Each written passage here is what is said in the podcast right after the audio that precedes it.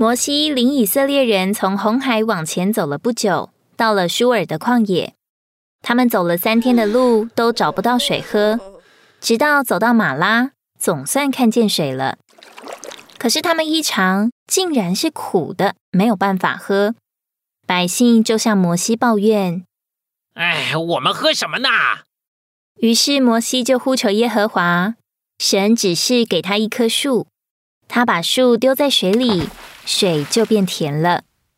之后，他们到了以林，那是一处荒漠中的甘泉之地，有十二股水泉和七十棵棕树。他们在那里的水边安营，享受神为他们预备的活水。每当主把我们带到受苦的环境，那就是马拉的经历。马拉虽然有苦水，但是那棵树表征基督的十字架。有医治的能力，能使苦水变甜。若能在困难中以呼求主代替抱怨，并且听从他的声音，顺服他的话，我们就会经历基督做十二股水泉和七十棵棕树，在以林有往下流的水和向上长的树。这说出复活的生命从神流到我们里面，并且从我们里面长出生命。约翰福音说。信入基督的人，从他腹中要流出活水的江河来。所有相信的人都是活水的江河。哈利路亚！他是那水泉，解我们的干渴，并长出生命。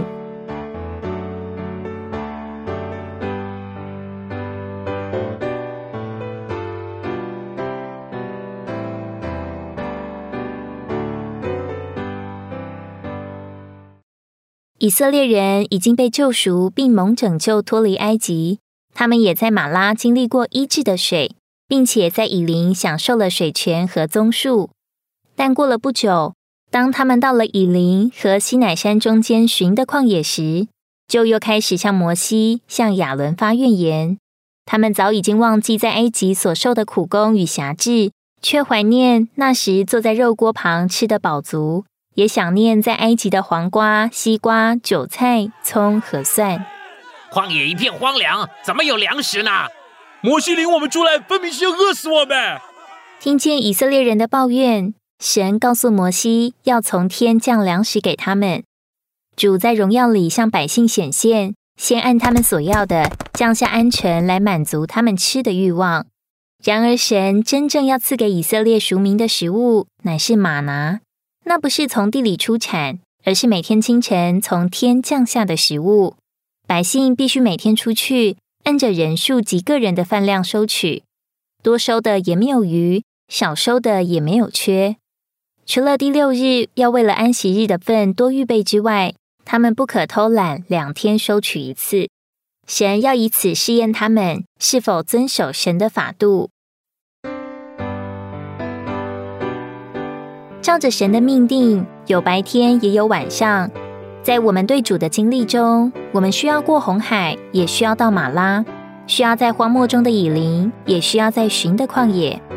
以色列百姓虽然经历了神使苦水变甜，也享受以林的活水和棕树，但他们在吃的事上有了贪欲，仍然感觉饥饿，无法因着十二股涌流水泉的水得着饱足。他们需要数天粮食的供应。因着饥饿而被迫路，就发怨言。他们不认识神，不仅仅是救赎他们的神，更是供应他们的神。然而神听见了，就向以色列人显现并启示，他要从天降下新的食物给他们，显出他的荣耀。新约中，主耶稣告诉我们，他自己就是那从天降下的活粮，做人属天的供应。今天我们这般信入神的人，要天天吃主。也因主活着，人吃进什么，那食物就成为他们的组成，构成他的所事。吃埃及的食物，使以色列人的性情、喜好都像埃及人。虽然被神从埃及领出来，经历了地位的改变，但还需要借着粮食的更换，而有里面主观的改变，就是生命和性情的改变。神将马拿赐给他的百姓吃。表明神的心意是要将他自己做到人的里面，并借着属天的食物充满、满足、饱和我们，以改变我们的组成要素，使我们成为属天的子民。为着完成他的旨意，我们的粮食必须更换成属天的粮食，就是神的话，好被神属天的成分所充满并组成，而有一种生命和性情上的改变。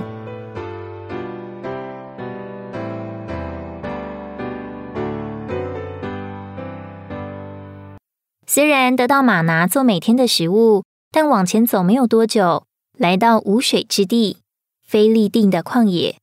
因为没有水喝，百姓就又开始争闹发怨言。快想办法给我们水喝啊！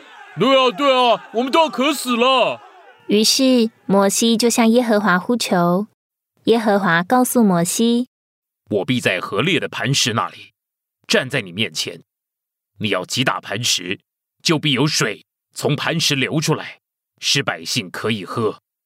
摩西就在以色列的长老面前击打磐石，磐石果真就裂开，流出水来，解了百姓的干渴。